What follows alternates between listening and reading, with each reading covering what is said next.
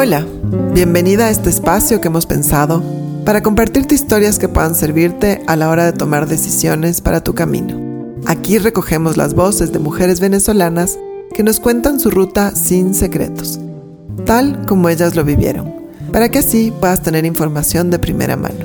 Te doy la bienvenida. El paso de una es el paso de todas. En este capítulo vamos a hablar sobre la educación de tus hijos e hijas cuando llegas al país. Eh, vengo de San Cristóbal y llegué en el 2019. Vengo de Trujillo, Venezuela. Llegué en el 2021. Vengo de Miranda, de Venezuela, y llegué en el 2018. Vengo de Venezuela, Distrito Capital, especialmente el Junquito, y yo llegué en diciembre del 2018. ¿Qué edades tienen sus hijos y en qué nivel de estudios están? Eh, mi niña tiene 13 años y estudia octavo. Joaquín tiene 5 años actualmente y está estudiando primer grado. Mi hija está estudiando tercer grado y mi hija tiene 16 y está estudiando segundo de bachillerato. Mi hija tiene 12 años, estudia octavo y la otra tiene 6 años y estudia segundo grado. Es responsabilidad de mamá y papá asegurarse que sus hijos e hijas estudien. Considera esto como parte de tu viaje.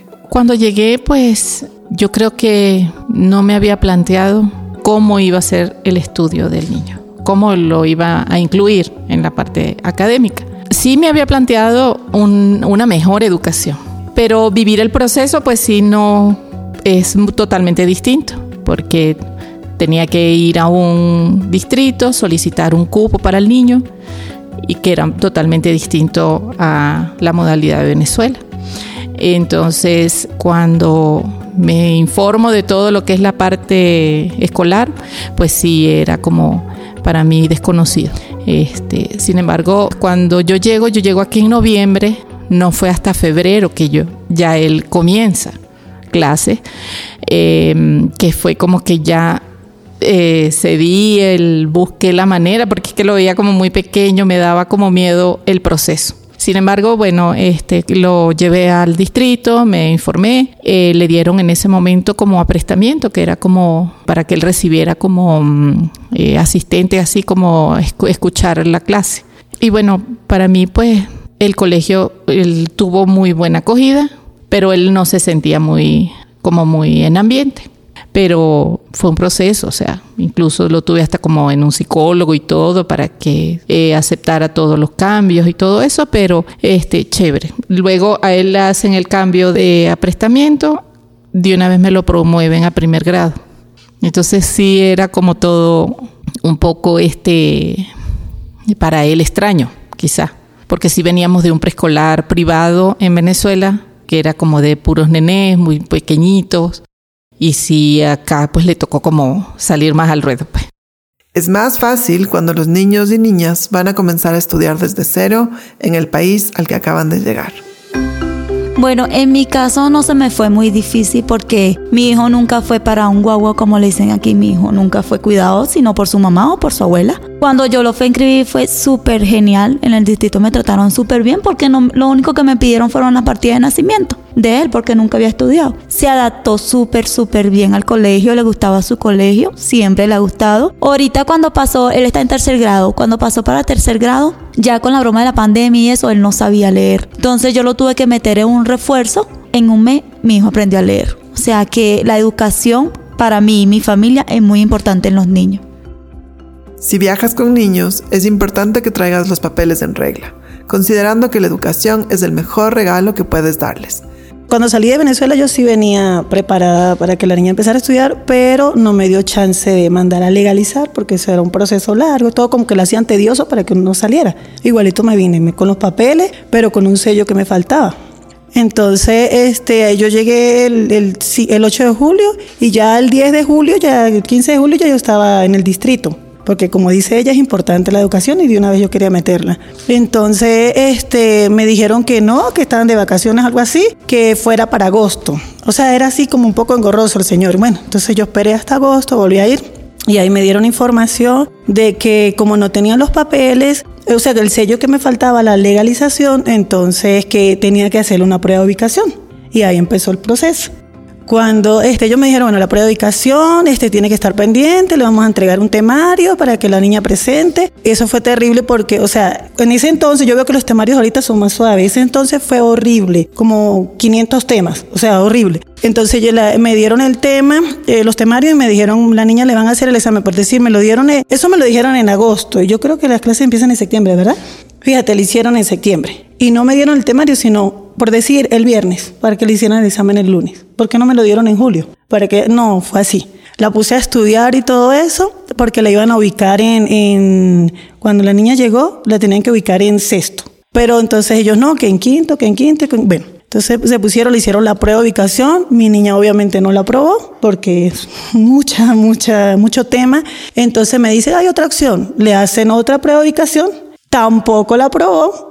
O yo no sé si era también el estrés que teníamos, porque yo era pura lloradera, mi hija también, entonces eso no, no dejaba que ella quizás también aprendiera. Y cuando le iban a hacer la tercera prueba de ubicación, o sea, ah, otra cosa, se me olvidó. La señora que me atendía, ella me, me hacía las cosas difíciles.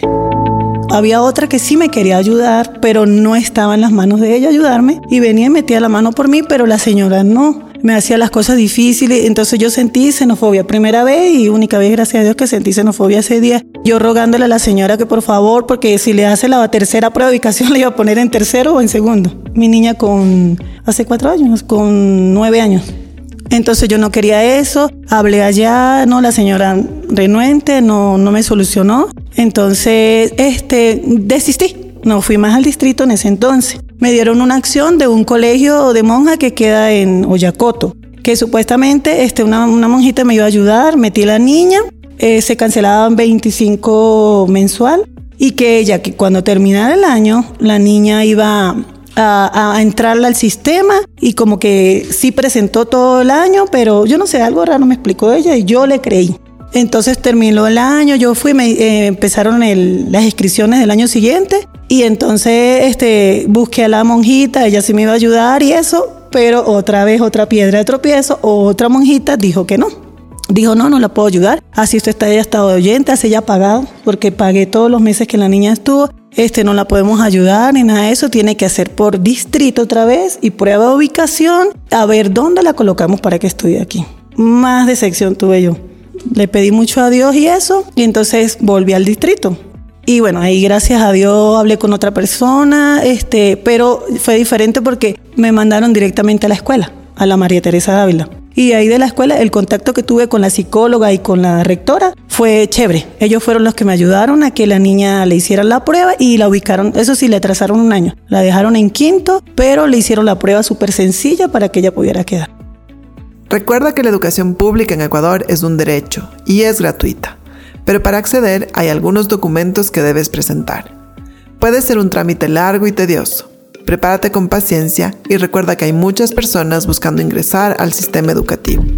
En caso de mi hija, que tiene 16 años, ella sí se me fue más difícil inscribirla. Como le comenté que yo fui a un distrito cerca de mi casa, ahí me cerraron completamente las puertas. O sea, me dijeron, si no pasa el examen, no la puedo inscribir. Yo sabía que mi hija no venía preparada para esa prueba porque ella en Venezuela cursaba 7 materias, en lo que aquí cursa 13, 14 materias. Entonces no venía preparada. Y yo no quería que la presentara porque le iba a raspar. O sea, yo estaba clara de lo que sabía mi hija. Y yo no me quedé con esa. Yo fui a otro distrito, a Pomaski, y le comenté la situación a una, muchacha súper, se llama Ana, por cierto, nunca se me va a olvidar su nombre. La señora me dice, ¿para qué viene usted aquí? Porque no fue por donde usted vive. Yo le digo, yo sí fui, pero le voy a explicar mi caso. Mi hija está en octavo en Venezuela, ella pasó, pero en, en Venezuela nada más ven siete materias. imagínate, no estaba viendo ni inglés, yo quisiera que usted me ayudara, porque yo le, o sea, yo le aseguro que mi hija estudiando aquí va a pasar con buena nota, porque ella es inteligente, yo sé. Entonces la muchacha me dice, te voy a ayudar, porque me hablaste con sinceridad y me dijiste la verdad.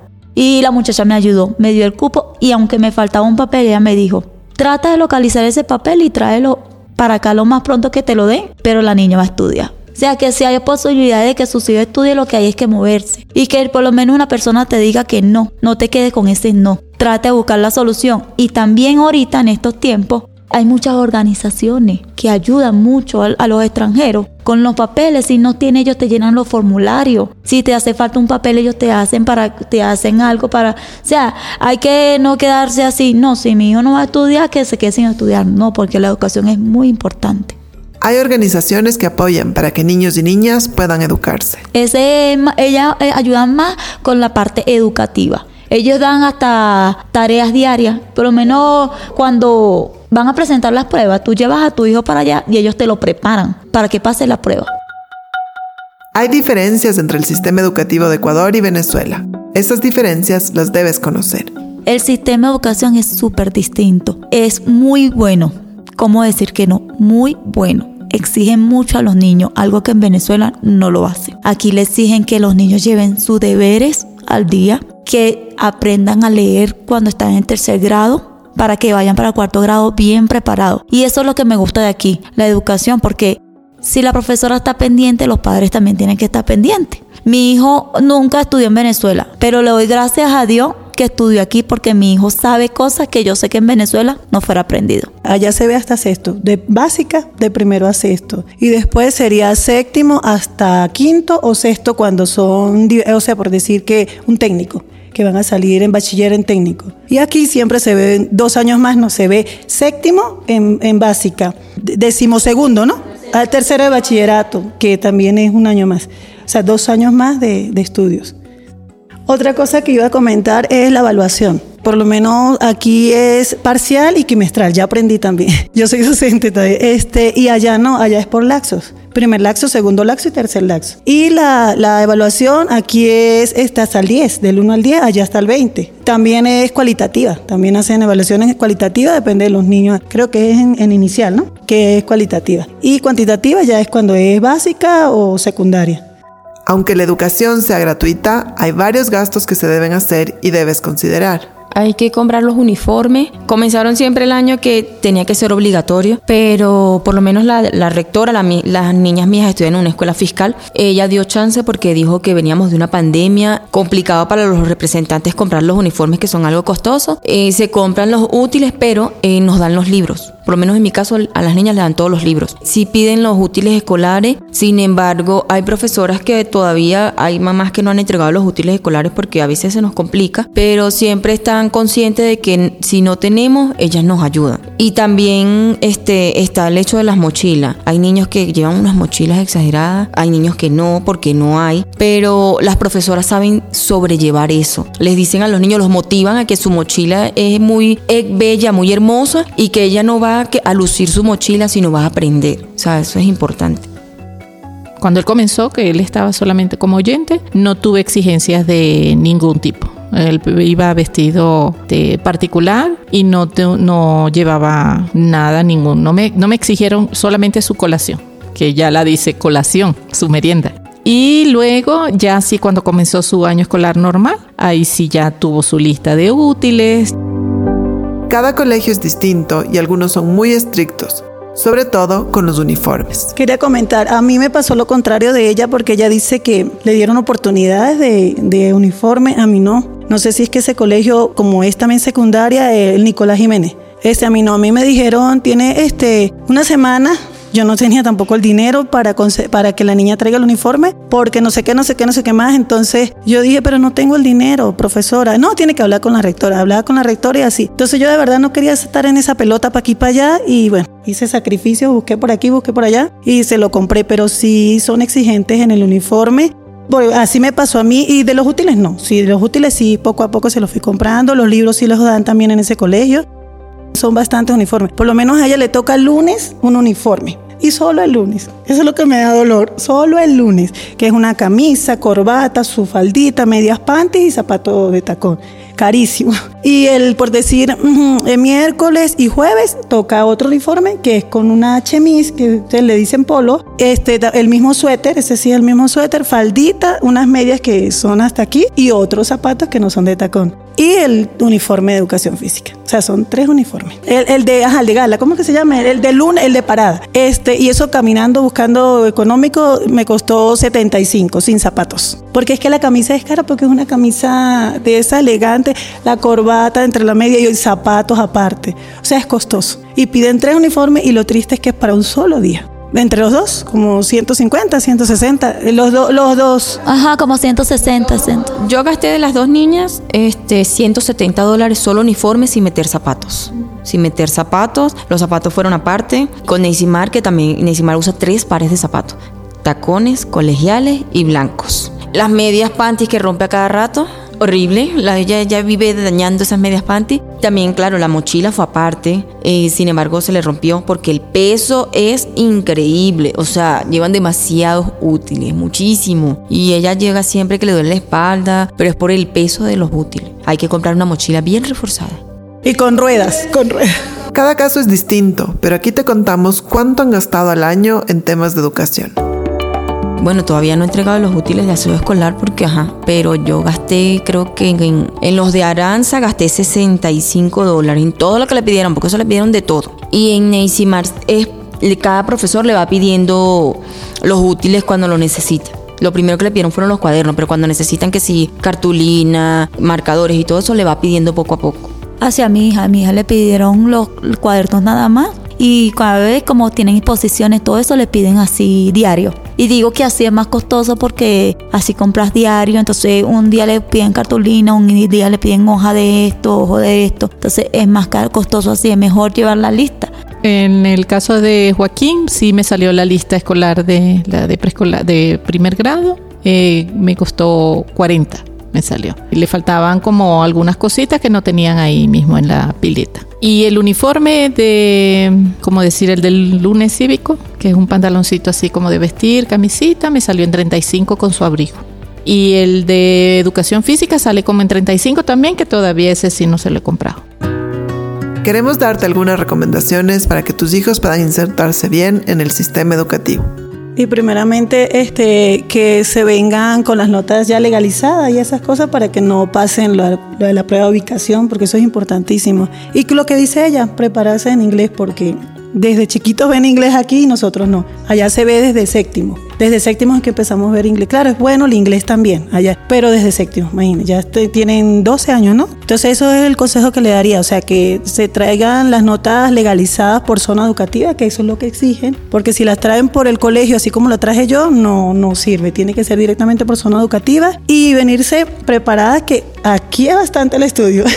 El vocabulario o sea, que eh, al, al, país donde vayan, investiguen primero cuáles son las palabras, porque cuando el niño llega como nuevo aquí y dice una palabra de Venezuela, o el niño ecuatoriano dice, por ejemplo, coger, el niño venezolano se va a reír porque para ellos eso es una grosería. Obviamente, a esa edad de adolescente ya ellos entienden qué es esa palabra. Entonces, eso, y también a que no se callen, que todo lo digan, que tengan esa confianza en mamá y, en y papá y que digan, pasa esto con cualquier profesor. La xenofobia existe en todos los lugares. Es importante que conozcas tus derechos para que puedas defender el derecho de tus hijos a la educación. Cuando yo llegué aquí yo pensaba que yo no podía pelear por mis derechos. Y sí, sí después, o sea, después que viví la experiencia que viví, sí, hasta con tu cédula venezolana tú puedes denunciar a una persona. Y eso tienen que tenerlo presente que estén recién llegada y hasta con tu cédula venezolana alguien te hace algo, usted puede ir a denunciarlo. O sea, no porque seas extranjero no tienes derecho, sí tienes derecho. Insistimos en los documentos solo porque son muy importantes. La que se vaya a venir arregle los documentos de cómo el papá le firme un documento donde él le ceda la patria potestad de su hijo para que no tengan problemas para moverse y para que los niños puedan tener sus documentos legales porque, o sea, estamos así como de manos atadas con él. Hay que investigar bien porque yo también lo hice con un abogado pago y el papel no me sirvió. Pero gracias a Dios el papá de la niña está en Venezuela y él está tramitando eso y tiene que estar alguno de los dos en Venezuela. Como dice ella, porque en Venezuela cambian los papeles. A, veces sacas un papel hoy y el mes que viene lo cambian. O sea, no es el mismo papel. Ya el documento que a mí me dieron apostillado y legalizado no me sirve porque lo cambiaron en Venezuela. Entonces, yo ahorita estoy en ese proceso también, gracias a Dios que el papá de ella está en Venezuela, porque ya ella se va a graduar de bachillerato. Entonces me dijeron que si yo no tenía el documento este vigente de ella, no me le entregaban el título. Entonces, a juro, tengo que sacar el pasaporte. Entonces, ya el papá se está haciendo el cargo allá en Venezuela para sacar el documento, para que él me lo mande para yo poderle sacar el pasaporte que a ella. ¿Cómo funciona el proceso de inscripción? Yo recomiendo que inscriban a sus hijos en el colegio con el documento que tenga más vigencia. Los distritos están en cada sector a donde tú vives. En todos los sectores hay distritos. Tienes que siempre acercarte. No lo reciben por llamada, siempre acercarte allá con todos los papeles que tú tienes. Solicitar que quieres un cupo para tu hijo y enseñar todos los papeles que tú tienes. Ser bien educado, Acá tienes que ir al distrito, o sea, ellos son quienes te asignan el lugar o dónde lo puedes colocar, dónde tengo cupo. ¿Qué documentos son necesarios? Bueno, en mi caso, este, a mí me pidieron carta de buena conducta, constancia de los años anteriores que ella había cursado, notas de los grados que había cursado. Eh, yo me traje todo con el sello de la zona educativa de Venezuela, todo con sello. Lo único que no me traje yo fue el boletín de tercer grado porque ella, eh, el tercer grado se acababa en diciembre y yo me vine en noviembre. Yo me vine en noviembre porque duró una semana primero en Colombia. Entonces, cuando yo llego aquí me dicen, ¿y dónde está el boletín de tercer grado que conste que cursó el primer laxo? Y yo le dije, no lo traje porque ella estudió hasta hace poco. Todavía no lo habían entregado. Claro, mi mamá cuando llega a Venezuela, mi mamá va al colegio, me pide ese boletín, lo sellan con la zona educativa, todo, lo envían, le dicen a mi mamá, venga tal día, lo retira y mi mamá me lo hace llegar aquí a Ecuador con un amigo que se venía. Es así donde mi hija estudia, no le toman prueba ni nada porque, como le digo, en ese momento ella entró con las pruebas trimestrales y a ella de una vez la colocaron en cuarto grado, no la colocaron en tercero. La colocan en cuarto grado, dijeron vamos a que ella presente las pruebas, si las pruebas la niña no las pasa, automáticamente queda en tercero. Pero como la niña pasó todas las pruebas, ella quedó en cuarto grado. Tenemos que saber que también hay discriminación en el sistema educativo y nuestros hijos podrían estar expuestos a esto. El bullying para ella fue una situación que ella no quería ir más para el colegio. Porque, o sea, se burlaban de ella mucho. Tenía los dientes muy, muy, muy salidos. Entonces le decían sobrenombre. Ella fue para psicólogo porque ella tenía una, ella no tenía una aceptación de ella. Ella decía que ella era fea por sus dientes. Yo como madre la animaba porque más que a su madre soy su amiga, le decía, tú no eres fea, tú eres bella, hija, eres hermosa, eres una morena flaca, súper hermosa, pero yo sentía que igualito no la llenaba. Busqué personas profesionales, psicólogo, todo y ahorita hoy en día mi hija es una persona aceptativa, se acepta ella misma. Yo lo único que, o sea, que doy mi, mi ejemplo como madre, que apoyen mucho a sus hijos cuando sus hijos lleguen aquí con eso de bullying, porque he escuchado casos que era mi miedo de niños que se suicidan por eso. Que tengan confianza en sus hijos, que más allá de que estén muy ocupadas porque uno pasa 24/7 haciendo algo, bien sea trabajando en la casa, limpiando lo que sea, siempre confíe en sus hijos y tenga ese tiempo para conversar. Pregunta cómo te fue, qué hiciste, qué no hiciste, cómo son tus compañeros, indaga, porque cuando los niños son callados, algo está pasando. Mi hijo eh, sufrió de bullying en, preescolar y yo, y yo lo cambié de colegio. O sea, no fue nada difícil porque yo lo hice por internet. Con la matrícula que te entregan cuando inscriben al niño al colegio, con esa matrícula tú la metes en internet y dice cambio en línea. Cambio en línea y de ahí empieza todo el proceso. El proceso lo único que te van a pedir son datos de- del representante y del niño, más nada. Que de un, con un recibo de luz y ya. Y no olvides que todas las personas que lleguemos aquí en Ecuador tenemos derecho a la salud, a la educación y a defendernos. Con nuestra cédula venezolana podemos tener muchos beneficios. Sí, no necesariamente tenemos que perder nuestra cultura para sentirnos identificados o aceptados, porque hasta ahorita, recién yo, desde que estoy acá, sí no, jamás he recibido ningún maltrato ni mala atención. O sea, sí he tenido muchos beneficios, la educación es totalmente gratuita, no es tan complejo, no es tan complicado colocar un, si traes tus papeles en regla, no es complejo eh, que los niños tengan su educación y que tengan su beneficio. Historias de Mujeres cuenta las experiencias de mujeres migrantes venezolanas en su proceso de movilización. Queremos ayudar a otras mujeres que quieren empezar su viaje para que tengan información y consejos de primera mano, además de contar nuestra historia. El paso de una es el paso de todas. Esta es una iniciativa de las Reinas Pepeadas junto al BID.